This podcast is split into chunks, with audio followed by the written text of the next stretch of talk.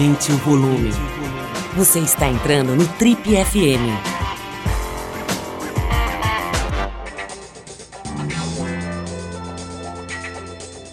Nossa convidada de hoje do Trip FM é uma mulher que há 20 anos decidiu entender a mente dos criminosos mais cruéis do planeta. Ela passa dias e dias lendo os arquivos de casos cabeludíssimos, acompanha de perto investigações policiais, frequenta júris acirrados e entrevista autores de crimes hediondos com a maior tranquilidade. Tudo isso para traçar o perfil psicológico deles. Quem está aqui no nosso estúdio para nossa enorme alegria é a criminóloga e escritora Ilana Casoy. Ela escreveu vários vários best-sellers, entre eles, vamos lá, Serial Killers Louco ou Cruel, Serial Killers Made in Brasil, Casos de Família, Arquivos Richthofen e Nardoni e Bom Dia Verônica. Paulistana, filha de intelectuais de classe média alta e sobrinha do jornalista Boris Casoy, aos 40 anos a Ilana deixou de lado uma carreira de administradora de empresas para dar esse mergulho profundo no universo do crime. Além de livros, Ilana também se tornou autora de roteiros. Ela assina junto com o escritor Rafael Montes o argumento dos filmes A Menina que Matou os Pais e o Menino que Matou os Meus Pais, baseados ambos nos depoimentos divergentes de Suzanne von Richthofen e dos irmãos Cravinhos, os famosos irmãos Cravinhos, sobre o assassinato dos pais dela, dos pais da Suzanne von Richthofen, aquele caso que chocou o Brasil inteiro no ano de 2002, já faz bastante tempo. Ilana, seja bem-vinda aqui ao Trip FM, é um prazer te receber. Eu já tinha visto você, acho que na televisão, não sei, em algum talk show da televisão, né? Você deve ter ido em vários, né? É, eu fui, mas estou adorando estar aqui. Eu, fui, eu vi você e fiquei, fiquei muito interessado por essa coisa. Eu estudei Direito, né? Não sei se você sabe. Ah, me, direito. Estudei Direito, me formei em 83, mas nunca, nunca exerci. Eu já trabalhava, quando eu me formei já tinha, eh, enfim, trabalhava com, com comunicação, né? Mas eu tenho uma paixão por essa coisa. E na época de, de faculdade, visitava os presídios e ia lá na, na, na, naquela advocacia gratuita, enfim, tentava ficar perto desse lugar, né, que é realmente fascinante, né? Me conta um pouquinho de onde vem a tua paixão por esse ambiente, aí, por esse universo da mente humana, né? Então, quando eu estava nessa idade também, que eu fui fazer administração, eu queria fazer medicina legal. Porque eu sempre tive isso, que o morto fala. E se não é em sessão espírita, tem que ser na mesa do legista, né? Então eu tinha esse caminho de entender o que aconteceu, de que de mont... eu adoro quebra-cabeças, mas eles têm um milhão de peças quando é vida real. Então eu, esse era o interesse. Mas aí eu tinha 18 anos, daí eu namorei, daí eu casei, daí eu não fiz a medicina, fui, fui para administração, que era uma coisa bem ampla, que me, acaba me ajudando uh, hoje no que eu faço, porque quando eu entro numa investigação, eu já ajudei muitas, colaborei com polícia, por exemplo, existe uma gestão da investigação que não é a gestão como a do delegado, é uma gestão de unir todas as partes para tentar montar então um caso só com perícia, com IML, com polícia e, e para poder entender, fazer o perfil do assassino que está agindo e antecipar os passos dele para poder prender, que é difícil identificar e prender. Então, esses, essa curiosidade, esse interesse eu já tinha. Lia tudo sobre isso. Uh, e, e, comprava, quando eu ia para o exterior, os livros em inglês, porque nas, nas livrarias internacionais você tem a seção True Crime, desde sempre, onde só tem... Eu, na verdade, tinha muita curiosidade assim. Quando aparecia num filme baseado em casos reais, eu falava assim, como assim? real, isso pode ter acontecido, isso é tão. é de atordoar, pode, isso não é ficção. Então eu ia muito buscar se tinha então alguma coisa do caso real. E acabei uh, com 39 anos, eu sempre escrevi também, uma coisa que eu adoro, é o meu canal principal. É, tenho uma família meu pai, com 15 anos, já tinha lido toda a literatura russa. Eu, com 13, lia John Steinbeck. Era, é porque eu tinha com quem conversar. Então, a literatura sempre fez muito parte. A escrita. Quando chegou, aquela virada dos 39, né? acho que pega todo mundo. Assim, o que, que eu não fiz, o que, que ainda dá para fazer, o que, que não fazer mais. Agora, é interessante que, assim, você vamos dizer, migrar de uma carreira acadêmica de administração e tal para escrever, para conhecer esses esses casos é uma coisa. Agora, virar é, é, uma especialista, né, a nível de, de contribuir com polícia, com Mas aí investigações. foi um caminho, eu não sei que se eu escolhi o caminho, o caminho me escolheu, porque o plano inicial não era nem nada disso. Eu falava para um amigo meu, nunca vou entrevistar esses caras, um psiquiatra, ele falava, vai. Mas assim, era muito distante isso. Eu queria achar as histórias, contar, porque quando eu achava era num juridiquês muito chato, ler processo. Então tinha essa coisa de eu gosto de contar caos, né? Essa era a primeira coisa.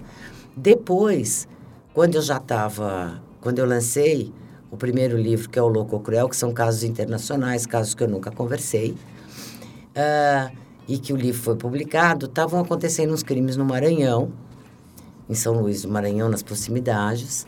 É, em número de vítimas, é, acho que um, talvez o maior seria aquele brasileiro, que é o Francisco das Chagas, matou 42 meninos. E um policial federal de uma força-tarefa que foi montada para tentar pegar esse assassino, que já tinha matado tanto, eles nem sabiam que eram tantos casos, porque esse indivíduo matou no Pará 12 vítimas, depois ele migrou para o Maranhão e matou no Maranhão mais 30. E esse policial federal, quando, quando montaram uma força-tarefa, ele era meu leitor. Ele conversou com o delegado civil, falou: Ó, oh, vamos chamar essa mulher. Eu, assim, adoro gente doida. Eles foram doidos, entre aspas, o suficiente para me perguntar se eu podia ajudar, porque eles desconfiavam que podia ser em série e não sabiam nada. Eu fiquei um pouco assustada, mas eu falei: se me mandarem tudo, Posso sim aplicar, porque para que, que você estuda afinal? Né? Então, fui ajudar. E aí começa a minha participação na vida real. Tinha resvalado um pouquinho antes no caso Richthofen, porque no caso Richthofen eu queria fazer, eu queria entender a perícia no Brasil. Não, tem, não tinha nada escrito, nada. Não sabia nada, nem que tinha perícia. Aí eu, eu entrei na internet e ia ter um curso de perito na polícia, na academia de polícia. Eu pedi para assistir, o doutor Délio, que era o diretor na época, falou: olha, ninguém diz que não pode, mas também ninguém diz que pode, ninguém nunca perguntou, vou deixar. E aí eu conheci, uh, fui encaminhada para conhecer a perícia de homicídios, que eu também não sabia que tinha. Bati na porta, literalmente. A doutora Jane Belucci, que era perita-chefe lá, me recebeu, me deixou... Essa, essa é a chamada polícia técnica ou não tem nada a ver? É, a polícia, polícia técnico-científica, é. Sim. Ela me recebeu, Falou, olha, pode ficar aí com a gente. Eu fiquei um ano. Era janeiro. Em outubro, aconteceu o crime Richthofen. Então, eu acompanhei lá de dentro. E logo que aconteceu, como eu estava na perícia, eu queria ver a reprodução simulada, que é onde eles iam estar, os assassinos, como iam mostrar o que, eles, que aconteceu ali. Uma juíza corregedora, a doutora Ivana, na época, foi incrível. Eu bati na porta dela, literal, no corredor escuro que eu chamo a porta, ela era corregedora, fui pedir autorização. Todo mundo estava pedindo autorização, o mundo inteiro, todo mundo nosso, né, queria estar tá lá, jornalistas, não estavam deixando. Mas eu expliquei que era para fins literários, que um dia eu queria escrever um livro. E ela deixou. Ela falou: "Você declara aqui para mim que é só que não é jornalístico o seu objetivo?" Declaro, porque não era mesmo. E assim começa uma interação que não dependeu, eu não fui buscar. Ela chega na minha vida, é diferente. Legal, pessoal. Esse é o Trip FM, o talk show da revista Trip. Hoje, com muita honra, recebendo a Ilana Casoy. Ela é criminóloga e escritora e agora se tornou roteirista também, né? Ela está para lançar dois filmes baseados em roteiros que ela escreveu. Então vão estrear e os dois filmes são sobre a história do assassinato da família von Richthofen, né? Uma história que foi em 2002. Até me surpreendi um pouco porque eu achava, eu sempre acho que faz menos tempo. Tudo eu acho que faz menos tempo. Achei que fazia, sei lá, oito anos. O negócio quase já tem 20. quase 20, né? Quase 20. Mas, Ilana, antes, antes da gente falar especialmente desse trabalho, né, desse livro que acabou resultando no filme e tal, é, conta um pouquinho sobre essa técnica, né? Eu fiquei meio fascinado aí com essa técnica de reproduzir. Eu lembrei daquelas imagens que você vê na televisão, né? Em geral, os jornalistas acompanham, às vezes acompanham, ou filmam de longe, né? Uhum. Mas você vê ali mais ou menos a, o, o, o suspeito ou criminoso, a figura que está lá sendo indiciada, enfim, tentando é, é, a polícia tentando extrair dele as informações para a reconstituição da cena e tentar entender e apurar. Como é que é? Funciona bem isso? Quer dizer, fica mais difícil para o suspeito mentir nessa situação? Não, ele pode até mentir, mas aí a perícia vai perceber. Por quê? Por exemplo, nesse caso, você tinha três pessoas. Eles fazem cada um a sua reprodução em separado, um sem o outro. Tem que combinar. É, porque vai muito lento, muito no detalhe. Nessa altura, os três estão incomunicáveis. Estão incomunicáveis e não adianta, você não consegue comer. Demorou muitas horas. E você não combina tudo, né? Mesmo que você combinou. E, e, e quando também é um assassino só, tem gente que confessa pelos mais absurdos motivos e não é, por exemplo. E aí vai se deparar com questões de distância, de lum... Ah, eu estava, por exemplo, testemunha. Tem reprodução simulada também para quem não é o criminoso. Uma testemunha diz que viu um crime. Aí a polícia pega testemunha, põe lá no lugar e fala: onde a senhora estava?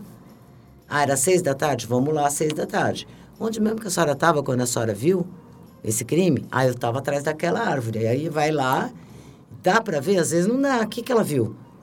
Como que ela está dizendo que ela viu, que ela reconhece, que ela está descrevendo uma pessoa, ou ela viu a pessoa no dia seguinte na televisão, em qualquer programa, e está descrevendo aquela que ela viu? Entendeu? Então, a reprodução simulada dos fatos serve para muitos fatos. E não é só com assassinos. Nesse caso, foi. E para mim foi a primeira vez que eu me estava inserida. Eu fui a única civil que acompanhou essa reprodução simulada, porque eu tinha esses esse fim literário, né, para essa história. E foi e aí realmente não entraram jornalistas. E eu fiquei muito assustada, era muita gente na porta, uma cobertura imensa, assustadora. E para você ter uma ideia, eu chamei, eu recebi um telefonema até bem de véspera, uh, me fazendo uma proposta que eu interrompi, porque toda a imprensa queria furar esse bloqueio. E eu cheguei de manhã lá e falei para a delegada responsável, mostrei minha autorização, que ela pediu. E falei: olha, eu gostaria que a senhora me revistasse, porque eu era a única civil lá. Então, se vaza alguma coisa, eu, eu falei: ó. E aí ela falou: quer saber? Boa ideia, todo mundo pelado. Mandou mulheres para um quarto, homens para o outro. Fizeram mesmo uma revista em todo mundo que estava policial ou não policial, advogado, promotor, quem estava, foi revistado. Agora, imagina tirar a roupa e ter que fechar janelas porque os helicópteros da imprensa eram um barulho infernal, né? Então, para mim foi bem assustador, mas foi um primeiro contato importante. Lana, você está lançando, quer dizer, esse filme está sendo lançado com, na verdade são dois filmes, né? São dois filmes. Dois filmes, o título de um é A Menina que Matou os Pais e que é a versão dele. Dele. A menina que matou claro. os pais é a versão dele. E aí o menino que matou os meus pais, versão dela. Isso. Claro. É, isso já é, por si, uma arquitetura bem diferente, né? Você estava me contando antes da gente começar a gravação aqui o quanto deu de trabalho intelectual e insano, físico mesmo, né? insano. né? Imagina. E agora também a distribuição, vocês vão ter um esquema lá nos primeiros dias, vão ficar passando os dois filmes em, em alternância, assim, e tudo mais.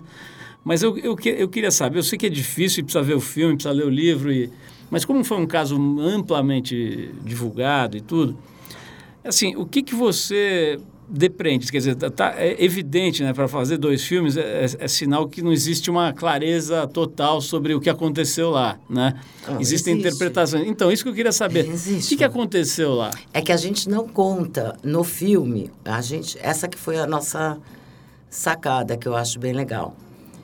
O filme é sobre antes do crime. Como um casal normal com uma educação normal, com pai e mãe normal, com tudo aparentemente ok. Como é que essa relação se desenvolve em três anos e pouco? Que juntos eles viram letais, cometem essa tragédia, essa atrocidade, né? Ela, então, pior, porque ela não passa só a linha da lei, ela passa a linha do sagrado. Ela mata o pai e a mãe dela. Né? Honra teu pai e tua mãe, cadê? Então, ela, ela, rompe Deus e rompe a justiça. Então, é, a gente queria muito explicar o que a gente estava ouvindo deles e, e, contar essa história, que é uma história como tantas histórias. Menino conhece menina, menino de uma classe média, menina de uma classe alta, é, com, com outro tipo de universo. Uh, eles começam a namorar. Tem, por isso que eu digo, tem muita mentira na versão deles, tem muita verdade, e a intersecção é interessante. Quando você ouve as duas histórias, você percebe muitas coisas que talvez no júri você não perceba, porque ali também estão as estão, estão muito separadas isso. No filme, você está assistindo. Então, o filme vai de, nesse período. O livro é sobre o dia do crime em diante. A investigação policial, é, toda a perícia que foi feita, o interrogatório deles já na polícia, já como suspeitos, né? Então é outro período. Leandro, é, talvez seja um pouco de, de, pretensão minha interpretar, mas assim, dá a impressão, pelo que você relata e pelo que eu lembro também do, do, do caso, né? Que é mais fácil compreender a história dele do que dela, né? Ela, você acabou de dizer, né? Uma, uma menina que, que, que rompeu a linha do razoável ético em todos os níveis, né? Até religiosos e ancestrais, né? Um, caso dele, enfim, também uma coisa abominável, mas um negócio um pouco mais comum, vamos dizer assim, né? Já visto. Um homicida não um parricida. Né? Exato, né? né? É, no caso dela, especificamente, e agora eu vejo volta e meia matérias com ela, e casou com não sei quem, ou tá namorando uma fulana de tal na cadeia. Quer dizer, parece ser uma figura muito complexa, né? E bastante sedutora, tá sempre ali numa, numa situação... Agora ela namora um pastor. Pois é. Como é que, o que, que, como é que, o que você aprendeu de tanto estudo, né? Eh, desse caso e de outros? Como é que você explica uma mente que se, que se é, é, transforma dessa maneira? Ah, eu não explico, nem tento. Eu descobri que a verdade não existe nessas, nesses 20 anos. O que, que é verdade? Verdade é o que você viu. É, a minha verdade, se eu estou daqui para lá, eu não sei o que está atrás de mim. Você sabe que você está olhando. Então, se eu descrever que eu estou numa sala com um vidro, como você tem aí atrás, você que está aí pode jurar que não, não, não tem nenhum vidro aqui. Eu estou dizendo a verdade, você também está. É, então, qual é? O que, que é verdade? Essa é a minha descoberta mais importante.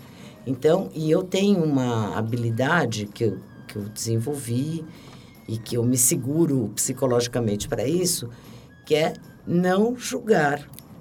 É me afastar o suficiente para ouvir, porque as pessoas não ouvem. Elas já têm uma opinião formada, que eu acho que é muito o que aconteceu nesse caso. Essa moça. Ah, antes de tudo, eu já vou explicar sublinhado, tá? Por favor, mesmo no som. Estudar, entender a dinâmica de um crime não significa estar de acordo com o crime.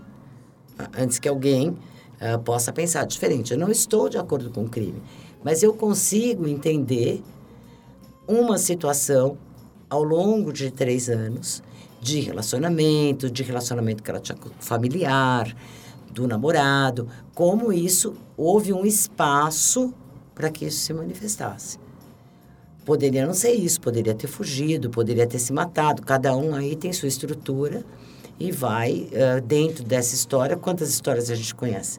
De namoros proibidos. Romeu e Julieta deu a tragédia que deu também. Também era um namoro que não se aceitava. Então, tragédias não faltam, histórias felizes também não. Um monte de gente namorou alguém que o pai não gostou e depois nem amou mais e casou com outro, ou casou com aquele mesmo, enfrentou.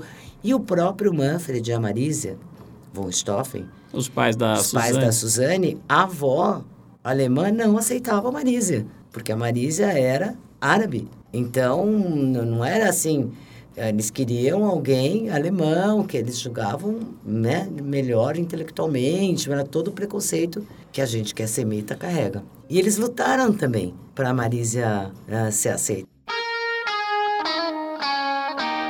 Lana, tem, tem uma curiosidade, não dá para não tocar, né? Você é sobrinha do Boris Casoy, né? E prima do Serginho Grossman. Prima do Serginho? É. Pô, que legal. Conta um pouquinho, assim, da, eh, alguma influência do Boris na sua história? Ah, o Boris... A minha primeira memória, na verdade, a minha segunda. A minha primeira é quando a minha irmã nasceu, mas lá na sequência, minha primeira memória é o Boris entrando na casa da minha avó. Eu era, tinha três anos de idade e falando pro meu pai, o Kennedy foi assassinado. Porque foi uma comoção na casa, imagina. Aquele dia foi Pois deve ter falado logo em seguida, isso é uma vergonha. Ainda ele não tinha o bordão. Mas você sabe que o Boris é meu tio, né? Para mim é, é, interessante. Até a gente morreu de rio. Eu liguei para ele que eu queria convidar ele para pré-estreia. E aí ele falou assim: Cara, você esqueceu que eu, é a hora do jornal? Eu esqueci, porque eu sou a sobrinha, ele é meu tio. É, não sei lá a agenda dele, não passa por isso, né? Não é um jornalista para mim. Agora, é uma memória forte. O Boris também foi um tio que instigou muito. Eu tinha uma, eu tinha uma brincadeira comigo, que ele deitava no chão e eu sentava no peito dele e ele me fazia uma sequência de perguntas. A cada domingo aumentava uma pergunta. E aí, no, então, ele falava assim: quem inventou o telefone? Quem descobriu o Brasil? Quem é a rainha da Inglaterra? E a cada domingo ele punha uma. Eu era muito pequena e ele punha uma pergunta a mais. Então, e quando eu escrevi O Louco ou Cruel, que eu fui publicar, eu levei para ele esses títulos de capítulo que tem no Louco Cruel, foi o Boris que fez para mim, o vovô que comia criancinhas, né? Ele tem ele que, que me ajudou ali nos títulos de Diário Popular, né? né? que, ele, que ele era craque de fazer. É um cara que eu não conheço pessoalmente, mas acompanho a carreira dele há muitos anos e é um cara que, inclusive, tem um humor muito interessante. Ele é um imitador de vozes incrível e brinca com ele mesmo, ele não se incomoda não, com isso. Não, ele é ótimo, ele é muito bem-humorado. Nossa. Dana, vamos voltar aqui para os crimes. Vamos. Me conta aí sobre, sobre os filmes, né? Essa ideia de fazer dois filmes, né? Como é que isso nasce? Como é que vocês administram isso? É, me fala um pouquinho, porque realmente é, é inusitado. Eu estava até te perguntando se tem algum outro.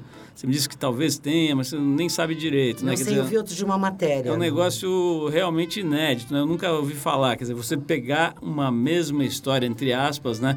E contar dois ângulos, ou duas versões, ou duas interpretações. Me fala um pouco como isso surge, como é que vocês é, gerenciaram isso? Bom, eu tinha uma referência que eu, quando eu vi eu gostei muito, da que é uma série de TV chamada The Affair, uh, onde num mesmo episódio mostra ângulos diferentes de cada personagem, tá? Não é tão separado, mas teve uma cena que me impressionou muito, que é quando o ele conhece a ela, tá? E aí ele, quando é a parte dele contando, ele tá vendo uma mulher super sensual, e quando tá a parte dela contando, ela tá acabada, deprimida, pensando em se matar. Então, uh, isso é uma coisa que para mim veio, ficou uma referência. E o Rafa tinha uma referência que era um filme chamado Bem Me Quer, Mal Me Quer, que também é um filme que brinca com versões dentro do próprio filme.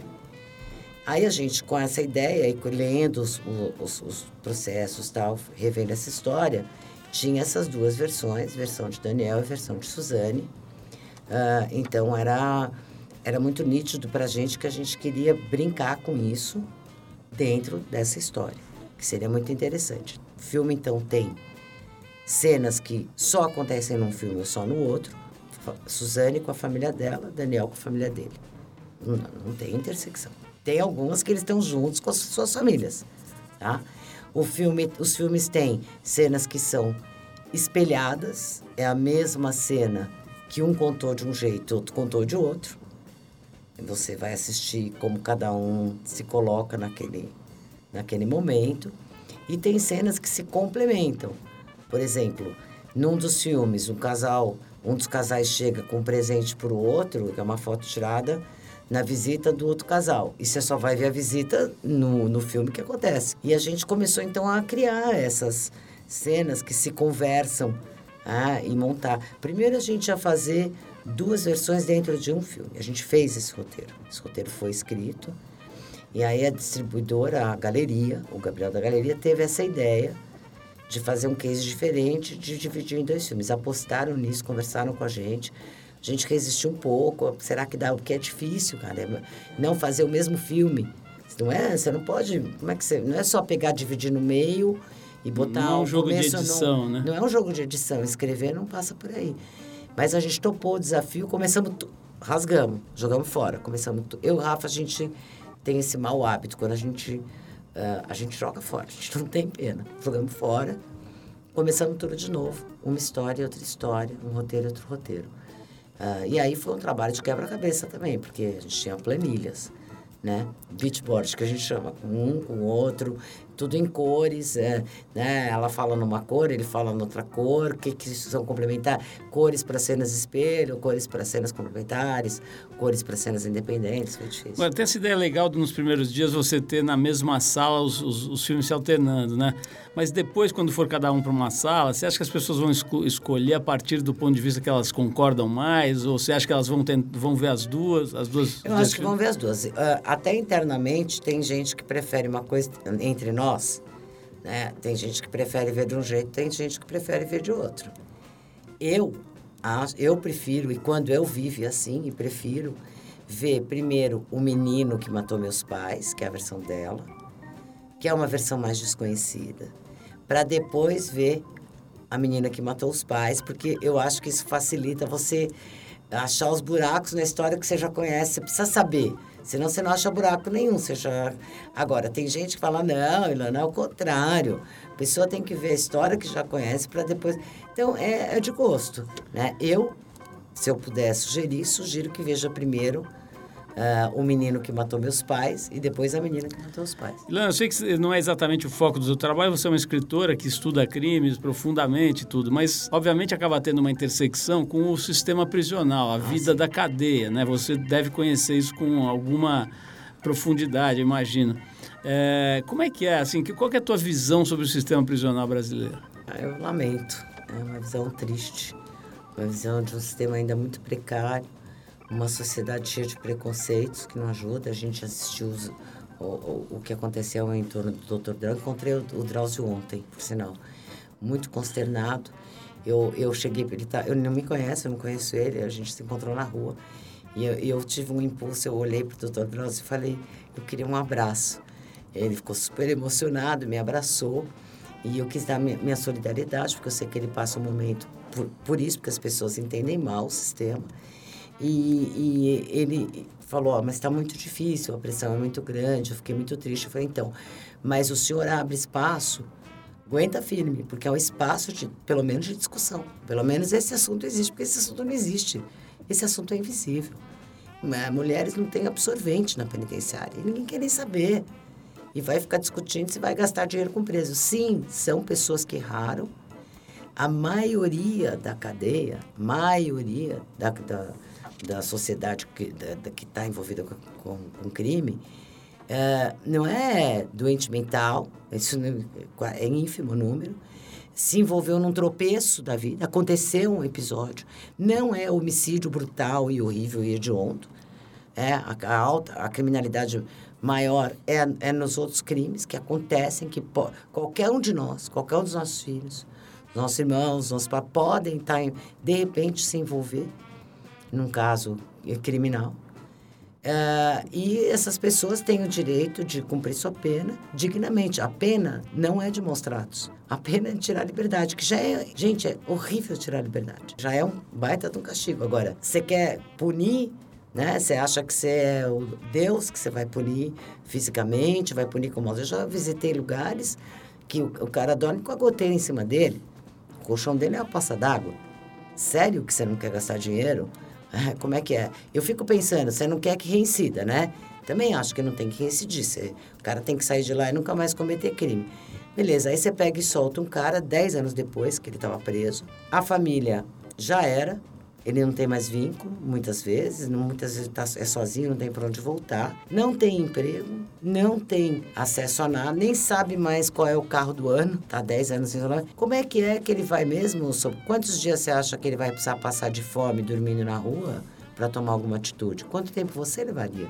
Ah, então, tem que dar um amparo. A gente pode falar bastante sobre isso. Tem esses dias está completando 16 anos que o nosso colunista, é, o Luiz Mendes, foi solto. Ele passou 30 e quase 32 anos preso, tá 16 solto. Conhece ele. Conhece ele? Ele é talvez seja o único caso de alguém que se tornou colunista na imprensa preso escrevendo lá de dentro da cadeia. Eu fui pessoalmente contratá-lo lá no, ainda no Legal, complexo né? do Carandiru. Uma exceção, né? Apesar de ser uma exceção, isso não é motivo de alegria, mas o fato de que ele conseguiu sair da cadeia, não reincidir e viver do próprio texto, né? Ainda mais isso, né? Viver da escrita já é difícil, é para quem tem, quem tem privilégios, passado, né? É. Mas enfim, eu queria te perguntar o seguinte: parte das críticas a, a, essa história, né? Parte do princípio que foi um equívoco muito grave não ter apurado a, a produção da Globo, enfim, da reportagem, não ter apurado a razão daquela pessoa estar tá lá. Deus me livre. Então jura que então nós vamos montar uma bancada de toga no, no, em Heliópolis, num um dos maiores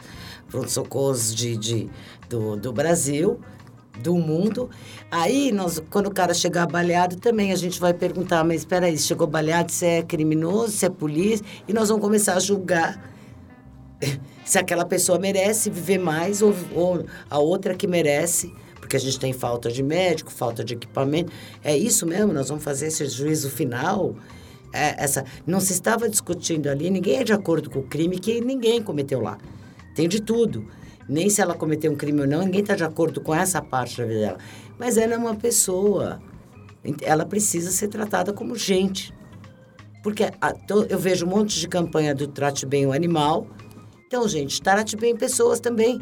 Ou você escolhe o animal que você trata bem. Você só trata bem gato, não trata cachorro. Ah, então, não gosto muito de doninha. Doninha eu mato, porque tem um focinho. Não é assim que funciona.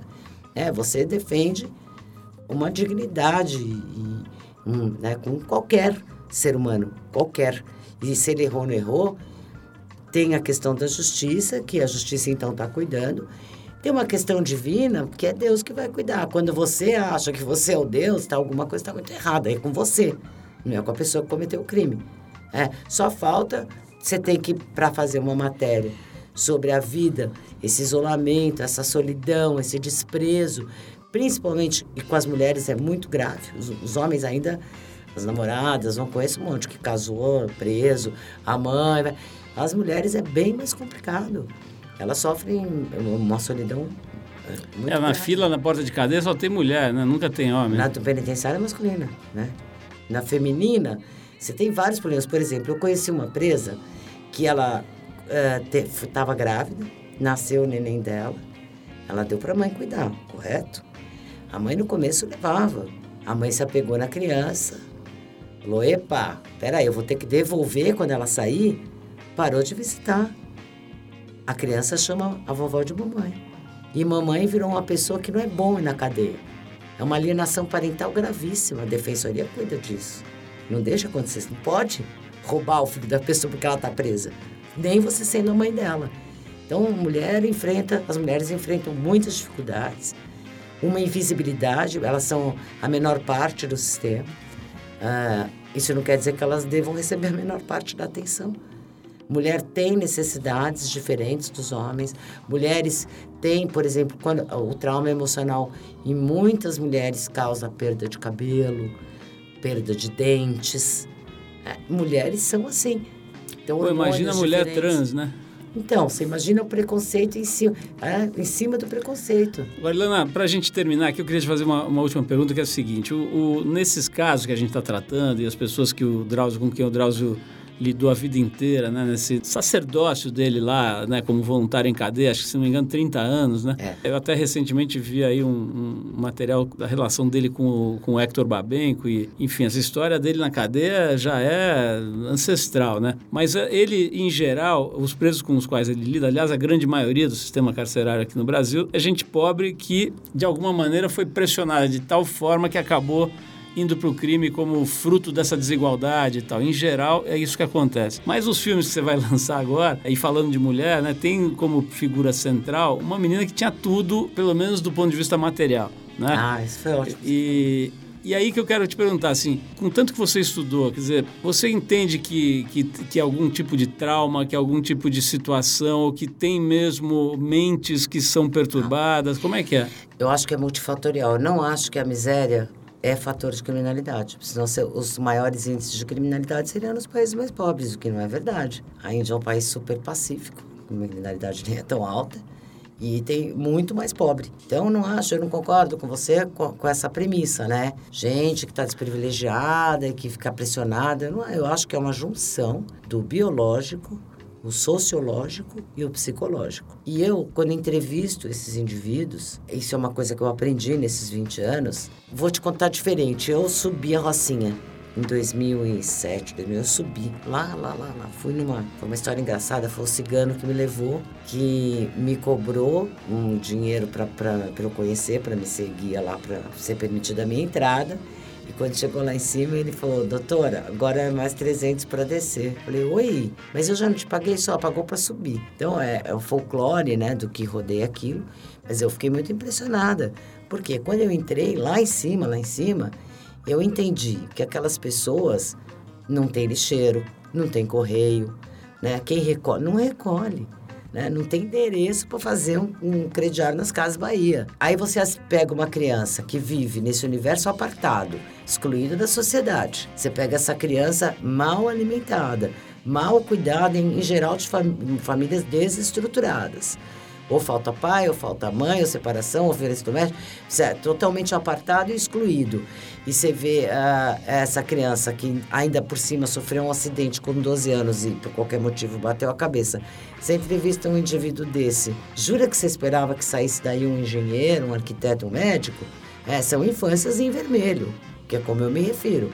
Eu só, quando eu vou na cadeia entrevistar, eu encontro muita infância em vermelho. Um lugar extremamente infeliz, mas não por um motivo. Ah, faltou dinheiro na minha casa. Esse, em geral, nem é citado. Ah, exceto em casos extremos. Eu entrevistei um que comia mistura de porco. Estamos num outro nível. Mas não é a pobreza. É a falta de acesso, é a exclusão, é um Estado não presente. A gente não luta pelos nossos jovens, não tem cultura, não tem escola, não tem saúde garantida, não tem endereço. Então não tem, é, não tem saneamento. Então, é, mas, é, o, o que você, você espera que o cara vai ser o quê quando crescer? Eu, né? eu não estou vendo onde, onde a gente discorda. O que eu falei é a desigualdade. Não, eu entendo, mas é né? é que eu acho que... A e a desigualdade, só para rebater o teu argumento é. sobre a Índia, né? Hum. Você já deve ter ido lá, eu já fui algumas não vezes. Fui, não fui. É, a Índia tem essa mística, né? De que é tudo fofo e tal. O jeito como eles tratam as mulheres, a ah, quantidade não, de, de, violência contra a sim, mulher. Sim, sim. o, sistema, o sistema opressor de castas. Tem uma série de, de questões que impactam demais em qualquer análise que você fizer Sem lá, dúvida. principalmente em, em contraponto a daqui. O fato é que se você vai na cadeia, você vai, eu também vou, você vai encontrar lá gente pobre e gente principalmente oprimida, né? Que não tem acesso a nada de privilégio. Então, mas aí você tem o é. um sistema, aí sim, eu acho que é. o sistema é muito preconceituoso. Porque realmente, quando um, um jovem branco e rico Exato. é pego com maconha, ele estava lá na rave, tudo bem, a coisa vai ser conduzida de um jeito. E quando ele é pobre, está de chinelo e bermuda, é preto, isso vai ter outra repercussão dentro do próprio sistema. O sistema também é preconceituoso. É, se toma cuidado com as pessoas que têm mais acesso e não se toma com pessoas que têm menos.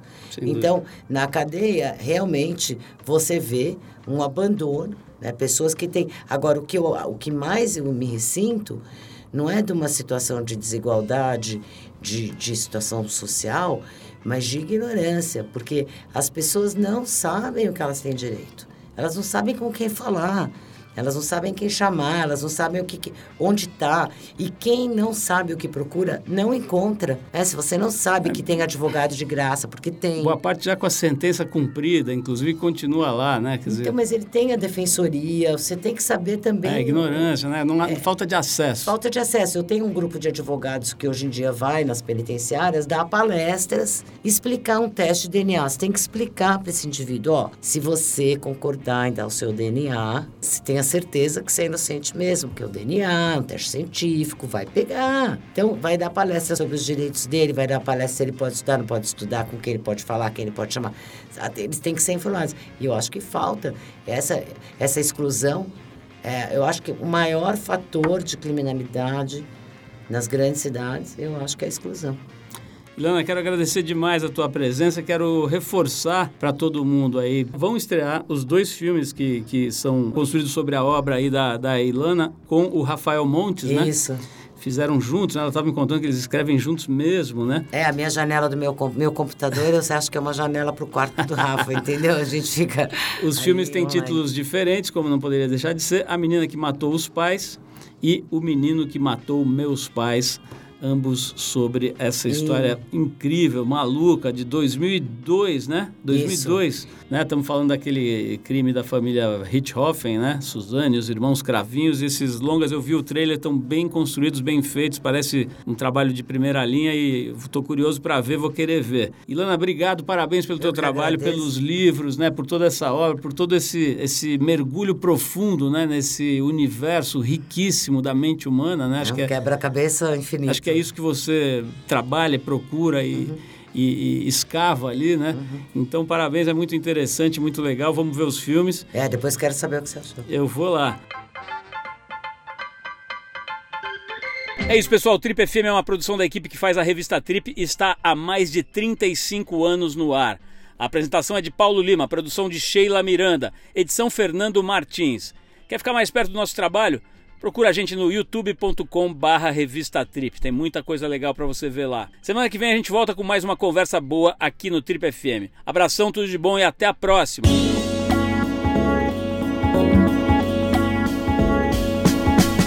Você ouviu Trip FM.